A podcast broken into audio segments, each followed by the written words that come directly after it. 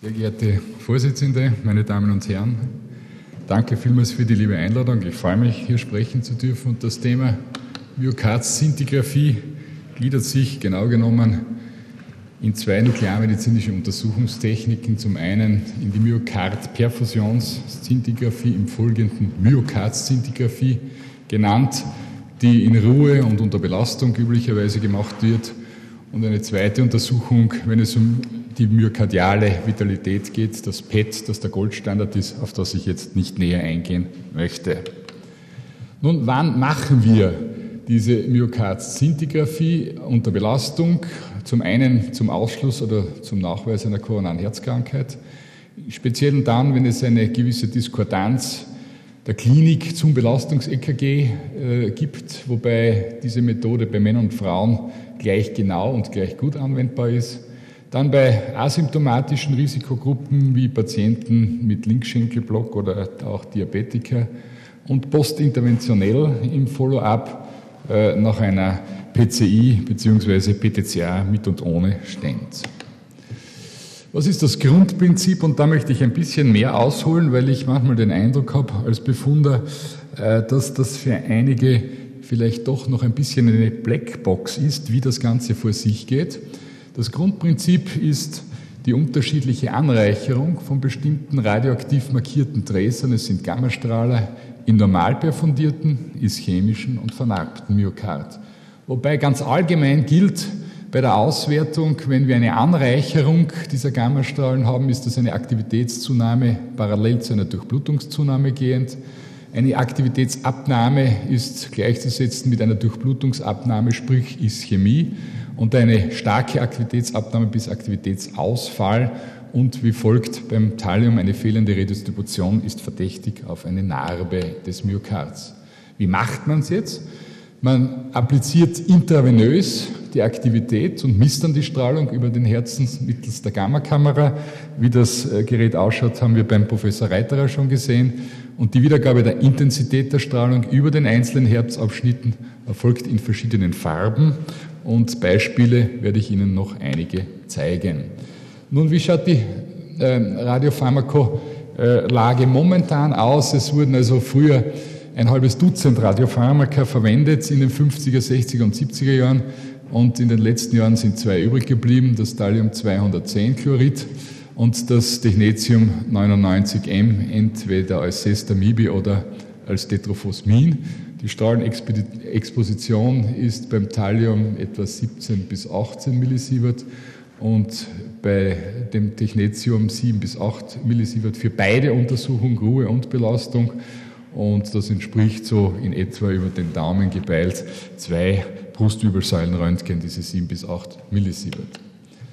Nun, ein Unterschied äh, prinzipieller Natur äh, beim der Untersuchung mit Thallium oder Technetium ist äh, nicht nachweisbar, denn beide Isotope reichen sich in ischämischen Myokardarealen in Abhängigkeit von der hämodynamischen Wirksamkeit der vorgestalteten Stenose weniger gut als in perfundierten Myokard an und emittieren daher auch aus ischämischen Myokard weniger Gammastrahlung. Aber es gibt einen Unterschied äh, der sich schon in der Diagnostik und in der Befundung breit macht, und das ist die Redistribution. Denn der Begriff der Redistribution ergibt sich lediglich bei Verwendung von Thallium-201-Chlorid und das heißt, äh, dass es sich nach drei, zwei bis drei Stunden vermehrt in den ehemals ischämischen Myokardarealen anreichert, wogegen es in normal perfundierten Myokard zu diesem Zeitpunkt zum Großteil schon ausgeschwemmt ist. Wenn Sie mit Technetium äh, arbeiten, gibt es keine Redistribution. Das heißt, Sie müssen bei beiden Untersuchungen, in der Ruheuntersuchung und auch in der Stressuntersuchung, zweimal spritzen.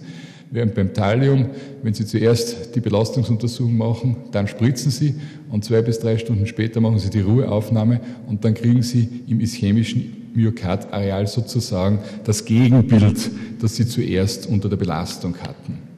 Welche Belastungsverfahren wenden wir an bei dieser äh, Myokardzintigraphie, egal welches äh, Isotop ich verwende?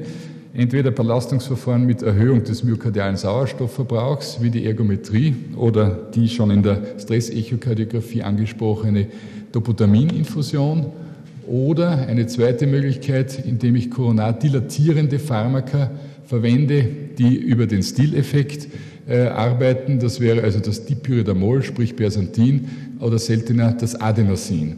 Als dritte Idee gibt es auch eine, oder gab es auch eine Kombination beider Methoden, üblicherweise Injektion von Persantin und anschließend submaximale Ergometrie hat sich nicht durchgesetzt. Die Ergebnisse sind nicht besser, als wenn man nur allein ergometriert oder nur allein äh, äh, koronar dilatiert. Nun, was hat das mit dem Stileffekt auf sich? Wir sehen hier ein Koronargefäß, das gesund ist und hier das eine höhergradige Stenose hat. Und der Trick, wenn ich jetzt die Gammastrahlung äh, appliziere und äh, eine Vasodilatation induziere, ist die Tatsache, dass durch die stenotische äh, durch das stenotische Gefäß weiterhin viel, gleich viel Blut, sprich Gammastrahlung durchfließt, während durch die Vasodilatation des gesunden Gefäßes drei bis viermal mehr durchfließt und ich daher über den Arealen, wo keine Stenose vorgeschaltet ist, natürlich wesentlich mehr Aktivität habe als bei den Arealen, wo eine Stenose in einem Gefäß nachweisbar ist. Und das kann ich relativ oder sehr gut detektieren. Ich messe allerdings, das muss auch klar gesagt werden, mit der Myokard-Szintigraphie nicht den Grad der Stenose. Ich messe nicht einmal, ob es dort eine Stenose gibt, sondern ich sage nur, ob es dort eine Ischämie gibt. Warum ist das wichtig?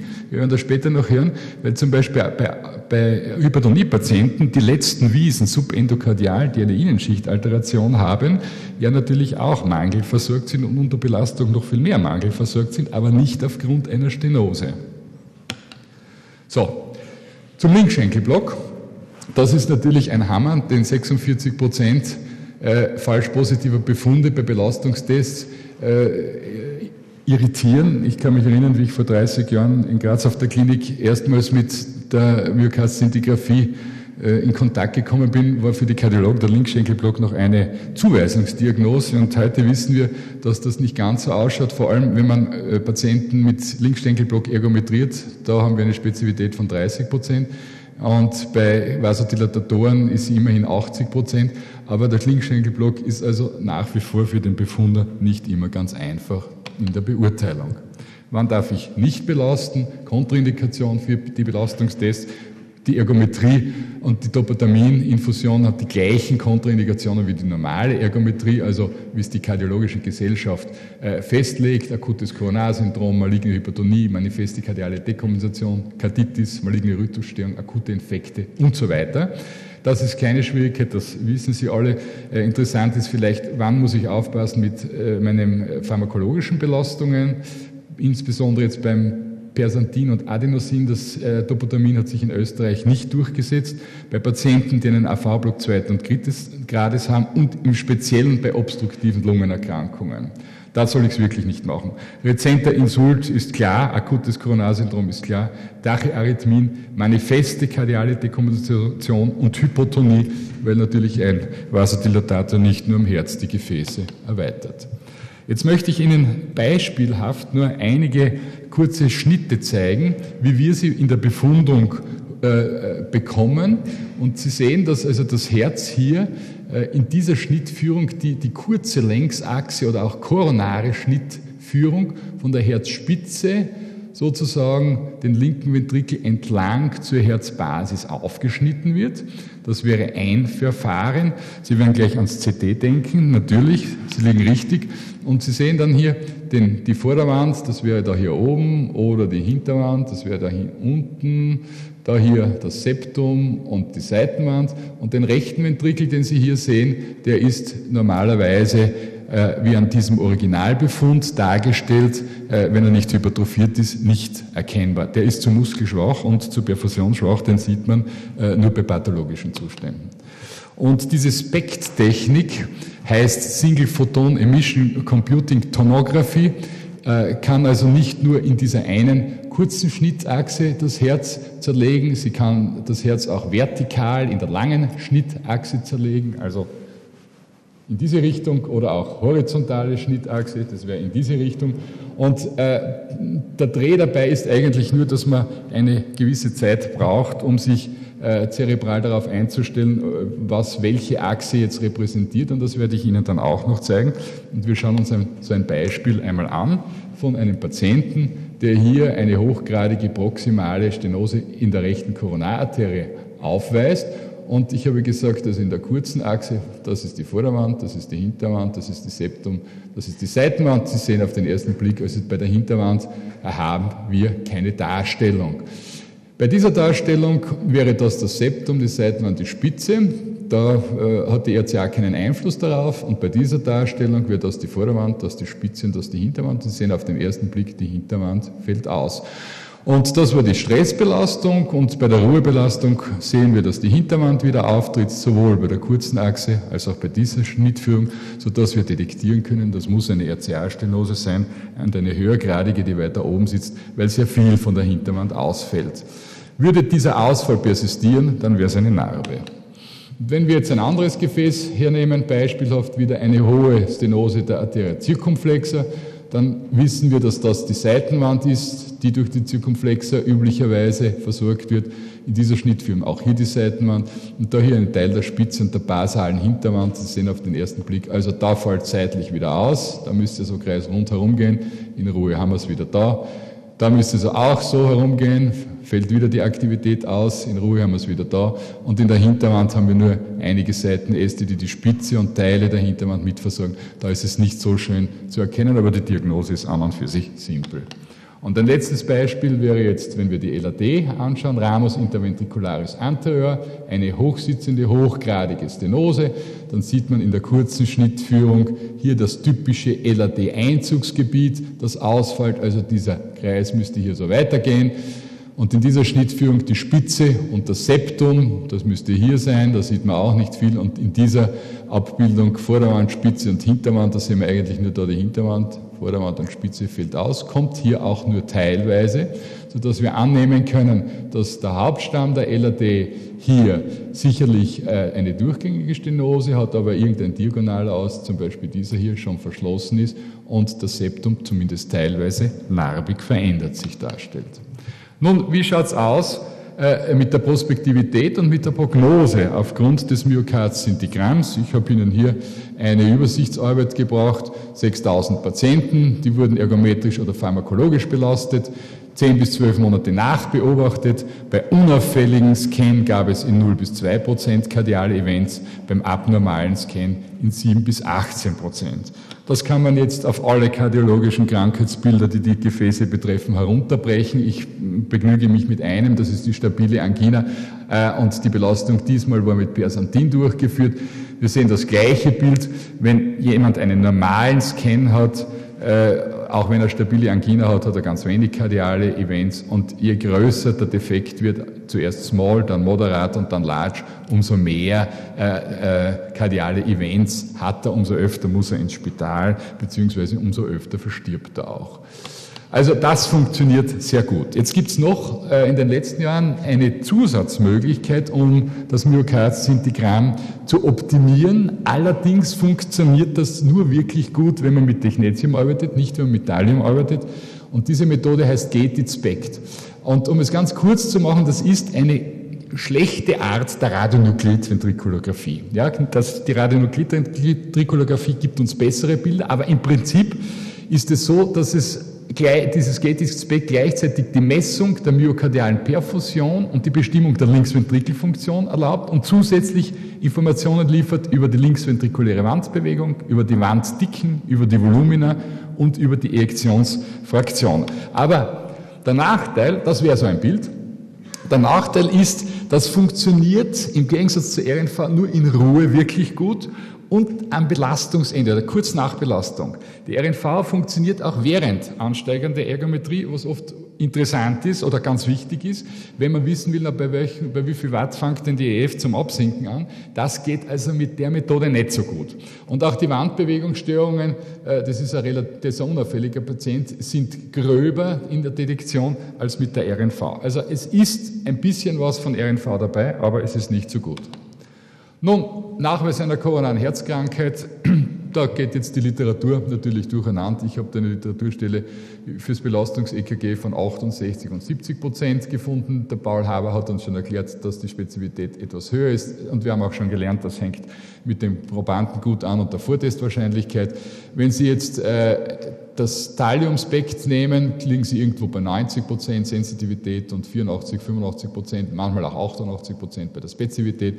Und wenn Sie das Ganze mit Technetium machen, bei 90 Prozent und ein bisschen über 90 Prozent. Wobei die Unterschiede in den meisten Meta-Analysen zwischen äh, den beiden äh, Radiopharmaka nicht signifikant sind.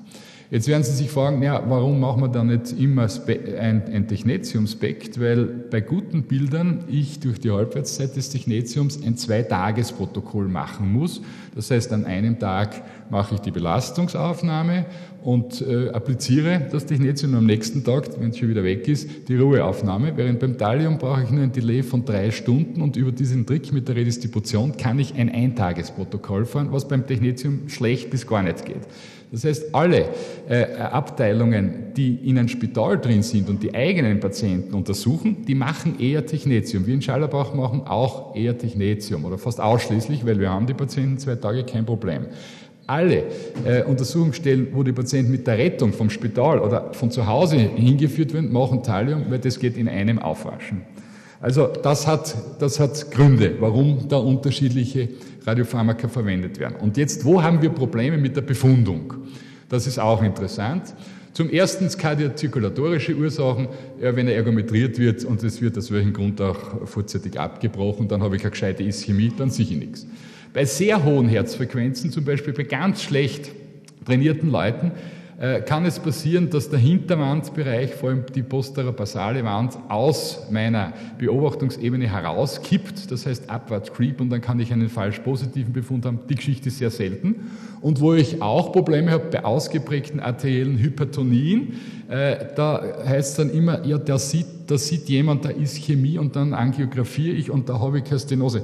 In Schallerbach machen sich meine Oberärzte immer die Gaude, dass sie mich die Italien befunden lassen und wenn es der Ansicht sind, der hat keine Stenose, dann teilen sie mir also den Patienten zur Angiografie am nächsten Tag ein und, und freuen sich wahnsinnig, wenn also dann herauskommt, dass dem Chef äh, sein Befund falsch ist. Aber wenn der eine, eine, eine, eine Wandverdickung hat, dann hat er dort seine letzten Wiesen und die sind Sauerstoffmangel versorgt. Das ist ein falsch positiver Befund, kommt nicht sehr häufig vor, aber das gibt's. Wo haben wir noch Probleme? Das habe ich schon gesagt. Bei der Linksventrikelhypertrophie, konzentrischer Hypertrophie, wegen dieser Tatsache der letzten Wiesen, bei sehr kleinen Herzen, bei Frauen unter 45 Kilo, beim Linkschenkelblock haben wir schon besprochen.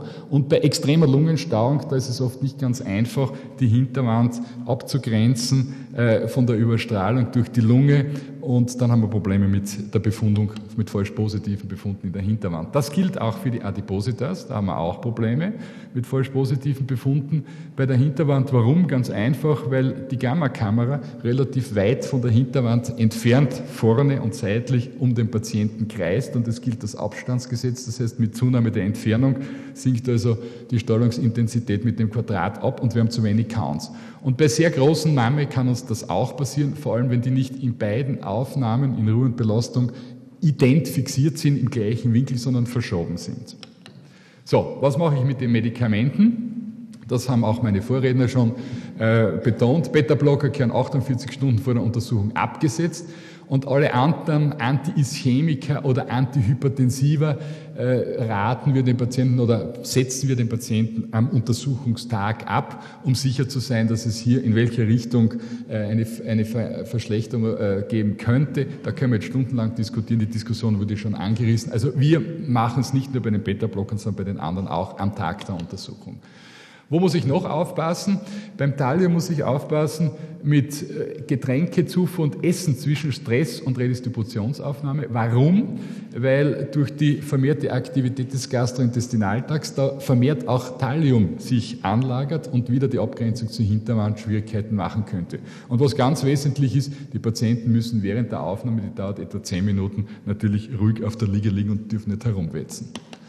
Nun, welche ähm, Medikamente muss ich, muss ich absetzen, wenn ich mit Persantin, sprich die, Pyridamol arbeite, die Methylxanthin-haltigen Pharmaka, also überall, wo Phylin oben steht, Koffeinhaltige Nahrungsmittel wie Kaffee, Tee und Schokolade bitte nicht vorher und auch nicht dazwischen. Und rezeptfreie koffeinhaltige Arzneimittel, wie sie äh, üblicherweise bei Erkältungskrankheiten und auch gegen Kopfschmerzen eingesetzt wird. Also das sollte man auch äh, hintanstellen. Jetzt, wann bringt das Ganze was? Äh, auch wenn ich jetzt gegen mein Geschäft spreche, aber das hängt jetzt auch mit der Vortestwahrscheinlichkeit etc. zusammen, das haben wir schon gehört. Wann mache ich es und wann kann ich mir was davon erwarten? Wenn ein Patient mit einer typischen Angina pectoris kommt und einem positiven Belastungs-EKG, habe ich eine diagnostische Sicherheit vor der Szintigraphie von 88 Prozent, nach der Szintigraphie von 92 Prozent. Der ist 4 Prozent. Das heißt, ich erspare mir das Ganze. Ich schicke ihn gleich ins Herzkatheterlabor, den Patienten. Wenn ich eine typische Angina habe und ein negatives Belastungs-EKG, lauten die Zahlen 78 Prozent, 91 Prozent, der Zugewinn ist 13 Prozent. Da würde ich sagen, da steht es dafür, da mache ich mir Myokard-Sinti.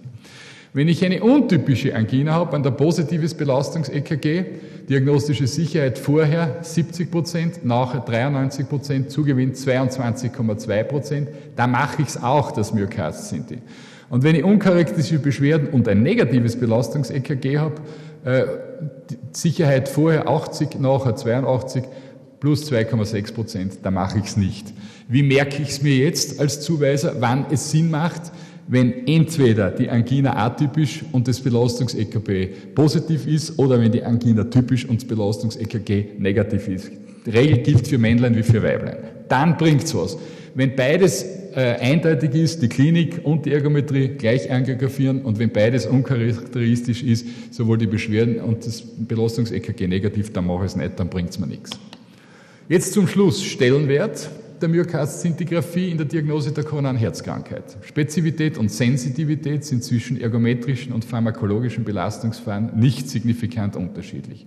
Nicht signifikant unterschiedlich sind im Wesentlichen auch die Ergebnisse, die mit Thallium gegenüber Technetium erzielt werden. Das SPECT-Verfahren ist der Herzbinnenraumszintigraphie, also der RNV, geringgradig überlegen und Spezifität und Sensitivität des Belastungs-EKGs sind geringer als die myokard Verfahren. Danke für die Aufmerksamkeit.